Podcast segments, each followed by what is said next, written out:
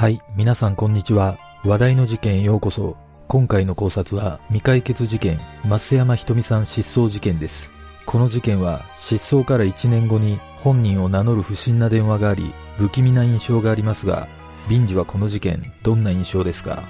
この事件は結婚を目前に控え謎の失踪を遂げたことで警察は事件に巻き込まれた可能性もあるとみて捜査が行われましたまたテレビでも情報提供が呼びかけられましたが有力な情報も得られず未だ行方が分かっていません。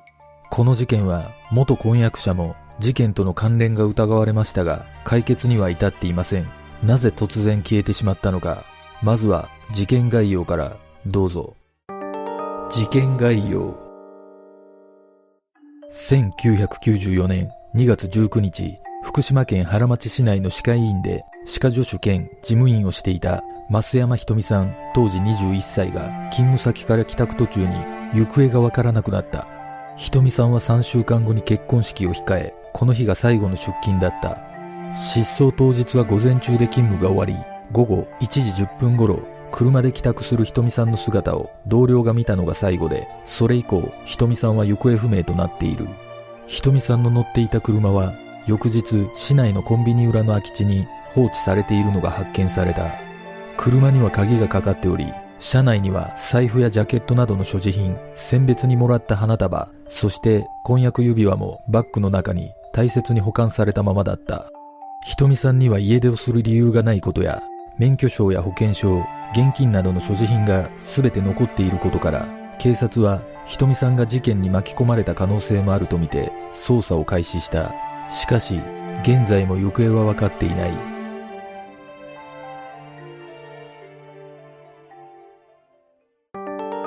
失踪前の出来事。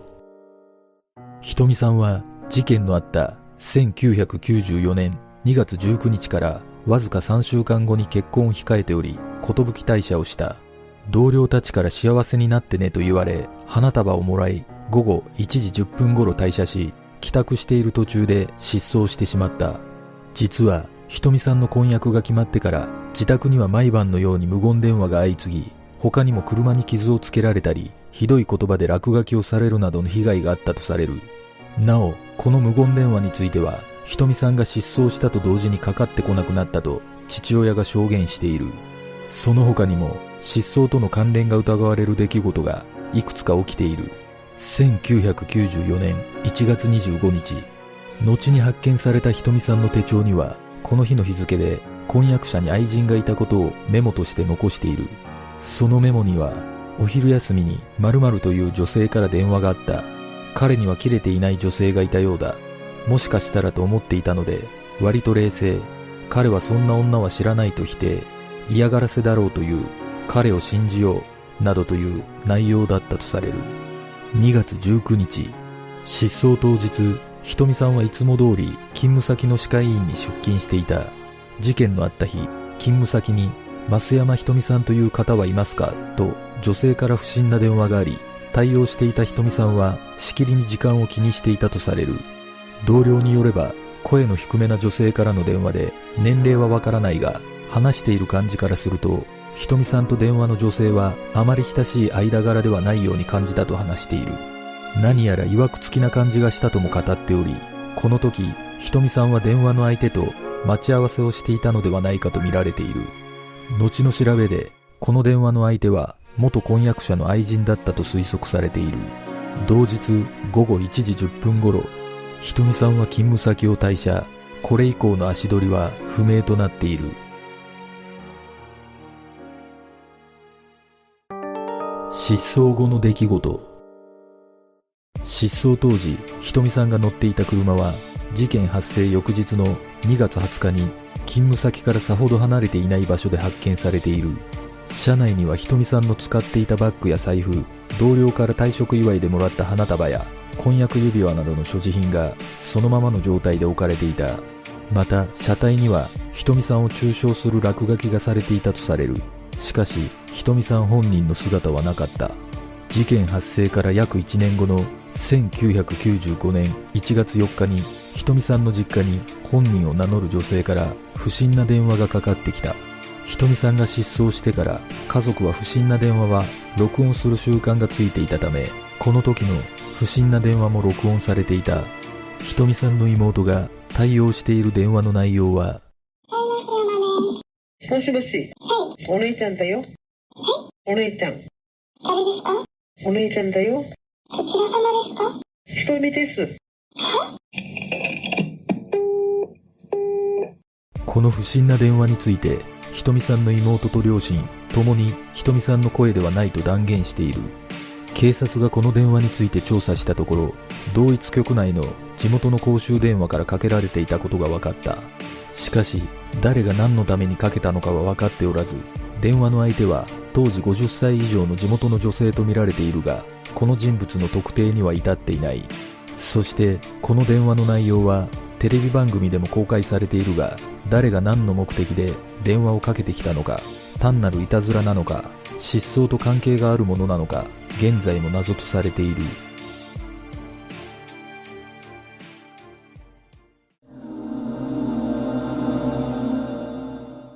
私が特に不可解と感じるのは放置されていた車の車内に財布をはじめ所持品が残されていたことです。財布など所持品を残したまま失踪した場合、事件などに巻き込まれたか、殺の意図を持って失踪した可能性が高いと考えることができます。私の想像にはなりますが、ひとみさんは自ら失踪したような気がします。もしかしたらひとみさんは婚約が決まってから毎晩のようにかかってくる無言電話や車への落書きなどで相当な心理的ストレスを抱えていたことでマリッジブルーのような心理状態に陥っていた可能性があったのではないでしょうか。この不審な電話については、おそらくいたずらだったのではないでしょうか。やはり一番気になる点は、失踪時にほとんどの所持品を車に置いたまま姿を消しているということです。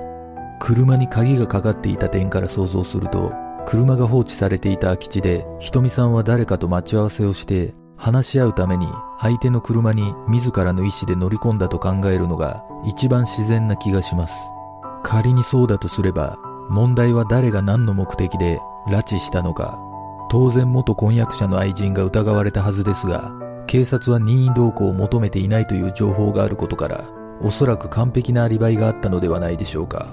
しかし間接的に関わっていた可能性を考慮するならば、任意同行は必要だったと思うのですが、皆さんはどう思いますか？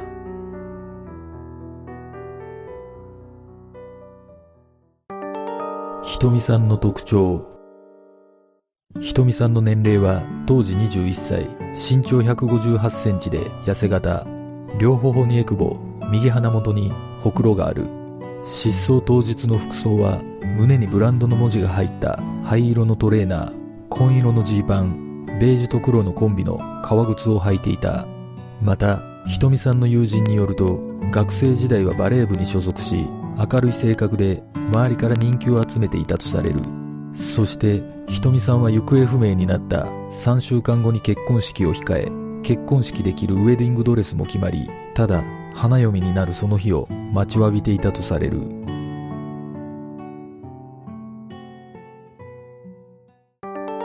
家族の願い。ひとみさんの父親は東日本大震災の後一度も市内の自宅を離れなかったとされる震災の津波の行方不明者が DNA 鑑定で遺族の元に帰ったことを知りひとみさんの手がかりが見つかることを願ったが現在も新たな情報は寄せられていない。ひとみさんの消息につながる情報は少なくなり住民の記憶が薄れつつある中ひとみさんの父親は財布に色あせたひとみさんの写真3枚を入れ今も娘の帰りを待っている。父親はひとみが子供を産んでいれば孫が成人を迎えてもおかしくない月日が経ってしまった。情報を寄せてほしいと話し依然として手がかりのない状況に家族はやりきれない思いを抱え日々を過ごしている。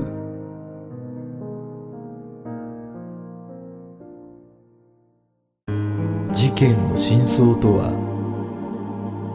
ひとみさんは失踪の2週間前に元婚約者と結納を済ませていた。しかし失踪したことにショックを受けているはずの元婚約者はひとみさんを積極的に探そうとはしていなかったとされる。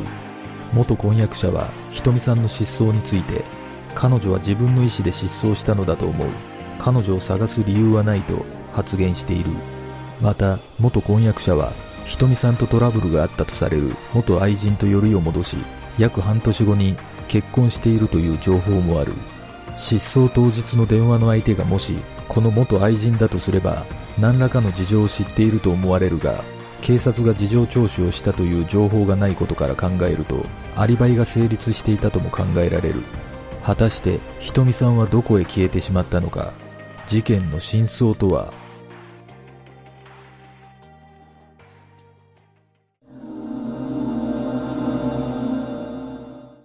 この事件に当てはまるかどうかわかりませんが、過剰なストレスがかかり、突然記憶を失い無意識のうちに逃げ出してしまう乖離性遁走という病を発症していた可能性があります。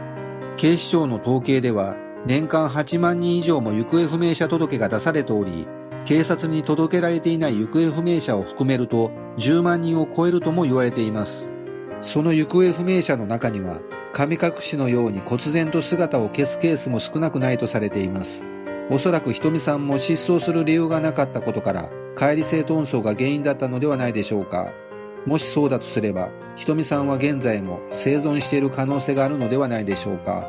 この事件の元婚約者の言動に関しては、非常に違和感を覚えます。婚約者が突然失踪したとなれば、必死に探すのが当然だと思うのですが、なぜかこの婚約者は探そうとせず、探す理由はないとまで言っています。この言動から推測すると、何か事情を知っていそうな気がするのですが、警察としては全く関与なしと判断したのでしょうか。そして生存の可能性があるとすれば、もしかしたら待ち合わせ場所の空き地に思いもよらぬ第三者が現れ、車の中で脅された上、そのままどこかに拉致され、現在も誰かの支配下で生活しているのかもしれません。失踪時の状況から考えると、やはり自ら失踪したというのは無理があるように感じます。皆さんはどんな考察をするでしょうか事件から26年が経ちますが、ひとみさんが無事に発見されることを願います。では、今回の考察は以上となります。次の動画を見たいという方はグッドボタン、チャンネル登録お願いします。よかったらコメント欄に考察してほしい事件などがあればコメントお願いします。この動画を見ていただいてありがとうございます。では次の考察で。